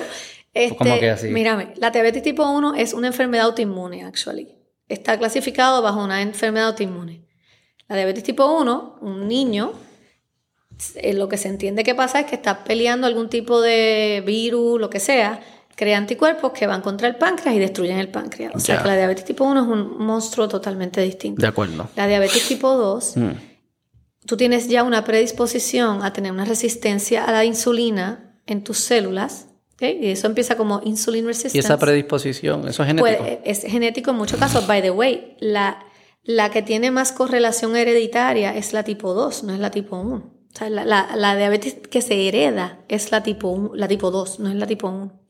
Pero la tipo 1 naces con eso. No, no naces. Tú de momento... O surge. Surge. De la nada. Surge que... Bueno, hoy en día pensamos que, ah, que maybe en un futuro sabremos. Pero hoy en Pe- día se piensa que es una infección viral. Eh, Es the, the- the- the most accepted este theory es que ese niño o, o adulto joven tuvo una infección, estaba peleando algo en su cuerpo y esos anticuerpos, además de pelear lo que venía para encima, se viraron y, y- y afectaron el páncreas. Y la tipo 2, sí, se, here- se hereda como la predisposición. Se hereda la, muy bien puesto, se hereda la predisposición Mm. y si a eso tú le sumas que llevas una dieta mal llevada, no haces ejercicio, no te cuidas, no, pues entonces O sea que es obviamente, posible que esa predisposición no se convierta. Full, full. O sea que hay cosas que sí puede Claro, hacer el individuo y su familia. Definitivo, igual es como el colesterol. O sea, hay personas súper flacas por ahí que tienen colesterol alto y hacen todo y pues acaban en medicamentos. Pero hay personas sobrepeso que comen mal que tienen colesterol alto y cambian su dieta y su ejercicio y el colesterol les baja normal. O sea que O sea que sí pudiese ser parte del mensaje. full, full. Pero Beto, tú sabes todas las otras cosas que hay que pelear antes. O sea, eh, eh, está- No, la gente no se... O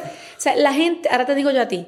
Si tú me pones a mí, Michelle, vamos a- tú eres Pedro Perluisi y tú tienes esto en tu plato. Tienes que promover la vacuna, ver si la vas a hacer un mandato o no, decidir si vas a obligar las a- a los empleados de gobierno a vacunar.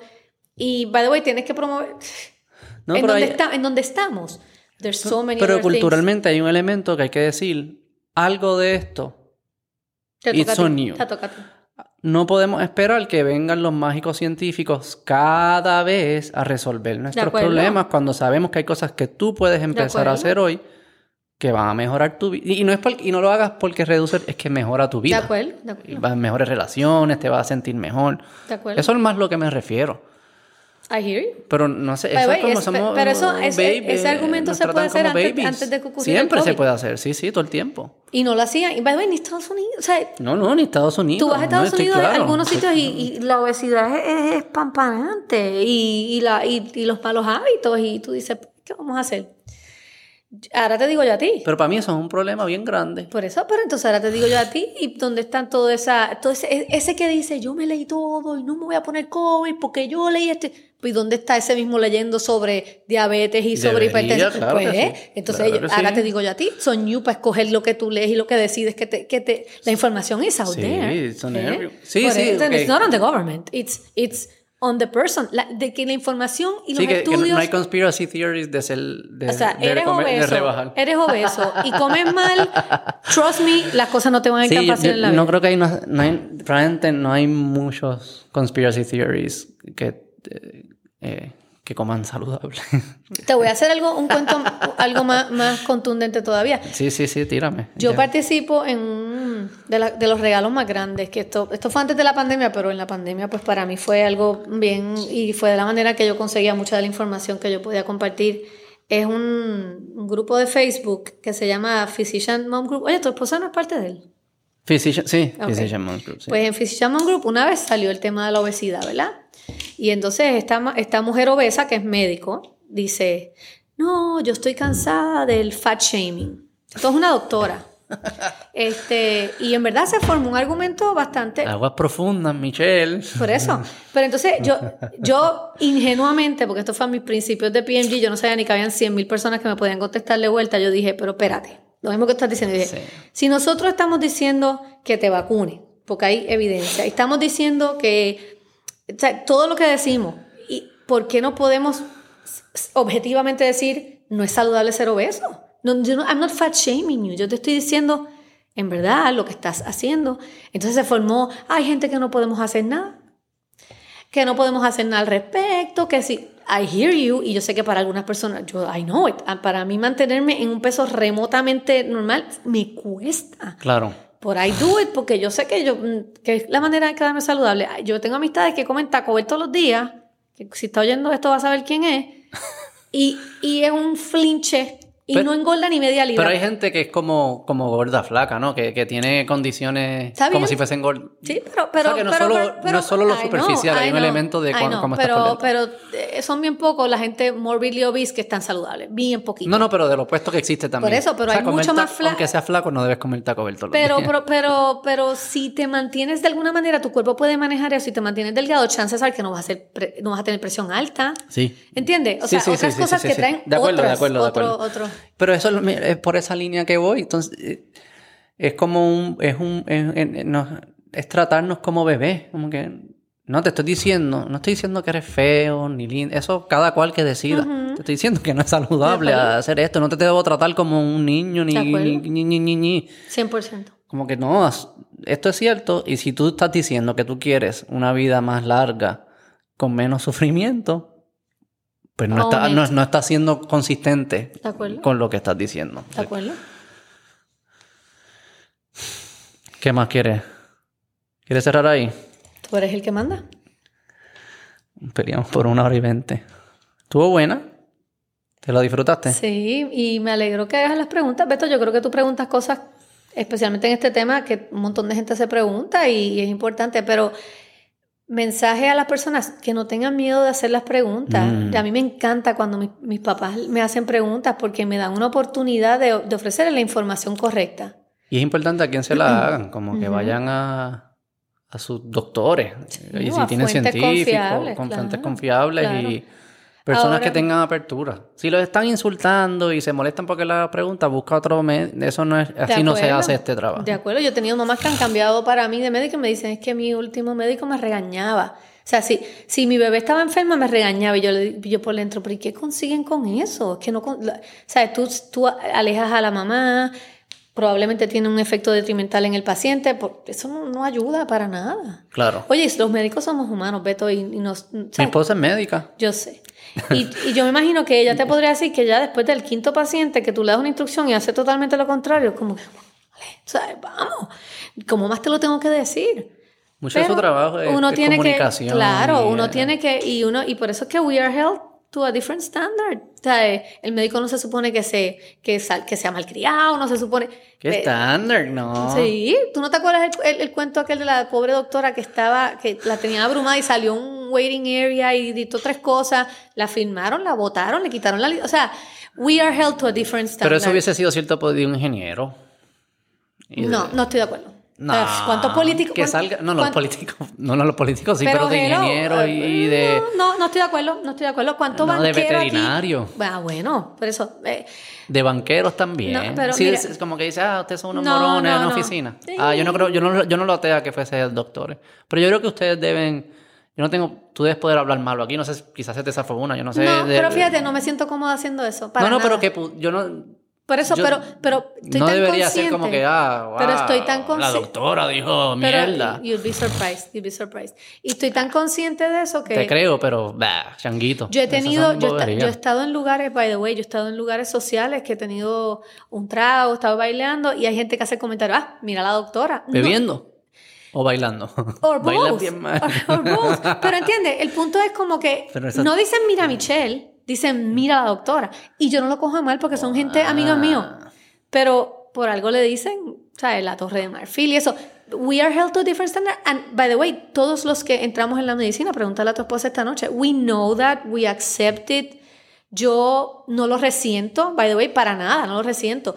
Lo resiento cuando entonces quiero hacer el bien por ti y no me haces caso, porque me llevo lo malo de, no lo malo, es la responsabilidad onerosa y, y entonces cuando quiero hacer el bien por ti, no me lo acepta. Ahí es cuando lo resiento y digo, contra todo lo que uno sacrifica, to- todos los años que uno le mete a esto, todas las noches perdidas, para cuando tú, tú de verdad tienes una oportunidad de, de hacer una, una- un impacto en la vida de alguien porque tienes la ciencia contigo, que la persona, eso, eso es frustrante. Que sean mal agradecidos. No mal agradecido porque no necesariamente la persona lo está haciendo con ese feeling. Es, es como que no te salga, que te frustre, que, que de momento la persona... You can la- get through. Entonces ahí, ahí yo lo resiento, o sea, y me digo, diantre, tú sabes.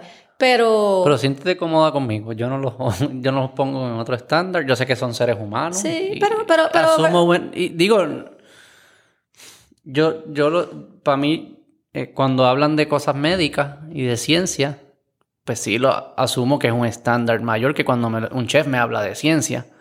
Pero fuera de eso, pues eres Michelle.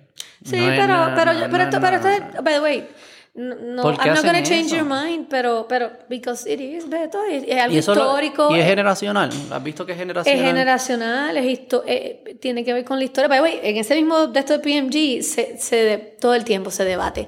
Me quiero hacer un tatuaje, las mujeres.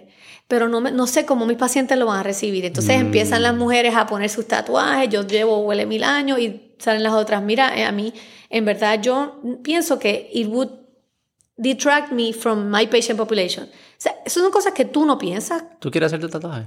No. Quisiera. Pero si, bueno, maybe si fuera más jovencita y, la ¿Cuál piel, y mi piel fuera más... Te puede hacer el- A mí me gusta el brazo ese completo. ese Sí, no, a ver, déjame decirte, a mí me fascinan los tatuajes como se ven la gente. Yo soy, verdad? yo soy una rockera y nada, mi esposo te lo podría decir. A mí me encanta las mujeres y los hombres que tienen un montón de piercings en los oídos, en las orejitas. verdad. Me fascinan los tatuajes. I love that. ¿Y cómo I eso no es mejor?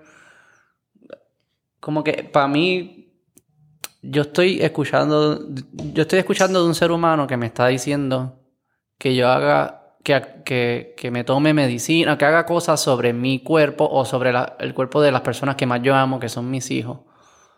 Eh, hay un elemento científico de que es objetivo, no importa quién te lo diga, es cierto, pero hay un elemento de confianza. Por lo menos para mí, las personas que más ya confío son las que son auténticas conmigo, las que las que cometen errores, las que son humanos, porque eh, eso me dice de que de que vienen de un buen lugar, de que son tienen confianza en sí mismos, de que si están mal me lo van a decir. Para mí fuese bueno, Sí, pero eso es para ti, Beto, que eres, pero- más, más evolucionado. pues es generacional, es generacional, yo no, pienso. no creo. Yo creo que hay un montón de personas de tu generación que tú te sorprenderías que, que no que, que no se sienten así. Pero, I- I- again, cada cual. Y hay un montón de médicos maravillosos que tienen piercings y tatuajes y, y han encontrado una población de pacientes que se sienten como tú te sientes. And I think that's okay. Sí. Te- Digo, no, para mí no sería ni bueno ni malo, Por es- eso, mi punto es, mi punto es que a diferencia de otras profesiones, Mm. esto viene a la conciencia de la persona. Viene con, sí, viene cargado con otra. Es distinto. Pero volvemos, no me estoy quejando, yo amo mi profesión, yo... Los doctores siempre se están quejando. Sí, No, no. Sí, O sea, sí. Chaveto, si nos quejáramos, no, no, we wouldn't stop. O sea, si de verdad nos quejáramos, no pararíamos. Este, Los pediatras, oye, ¿por qué los pediatras se ganan menos? porque los niños no votan. Ah, Y, y se me está acabando el tiempo, pero esa es la razón y podemos hacer otro podcast completo de los sobre eso. niños. Sí. Los niños no votan. Nunca he entendido por qué los pediatras se ganan menos y las maestras. Porque los niños no votan. Todo de los niños, siempre, toda profesión que atienda a niños Eso es así. se gana menos. Un gastroenterólogo de adultos se gana el doble de un gastroenterólogo pediátrico. Y, y entrenaron el mismo amount of time. Y el, y el gastroenterólogo pediátrico, voy a añadir que tiene que bregar con la mamá, el papá y la abuela. Y, Y el, y el- y el adulto con el paciente nada más. Y perdonen los gastroenterólogos, e- eso fue lo que me vino a la mente, pero aplica para neumólogos, aplica para. Digo, los internistas se más que los pediatras. También. También. Y, y, lo, y va atado al voto porque Todo, todo, por los niños, Michelle, todo es por los todo niños. por los Siempre niños. hacemos pero todo ese- por los Pero niños. esa es mi pasión, así que por eso es que yo no cambiaré lo que yo hago. No, pero que esa es la, la, la hipocresía. Sí. Todo por los niños y cuando lo miras de cerca es como Nada, que no nada, hacemos nada, por los niños. Dale, gracias Michelle, ¿la pasaste De bien? Nada, la pasé súper bien. Me Me invitas alegro. cuando quieras. Gracias por Cuando quieras, ser honesta. cuando y- quieras pelear de nuevo, No, no peleé, no peleamos. Yo creo que aprendí mucho. Gracias por ser honesta y creo que nos dijimos, nos dijimos las cosas Claro. como- de donde veníamos y yo asumo buena fe. Yo espero que tú también. Claro, claro que sí. Dale, te quiero. Bye. Igual, Betunki, thank you. Bye, bye.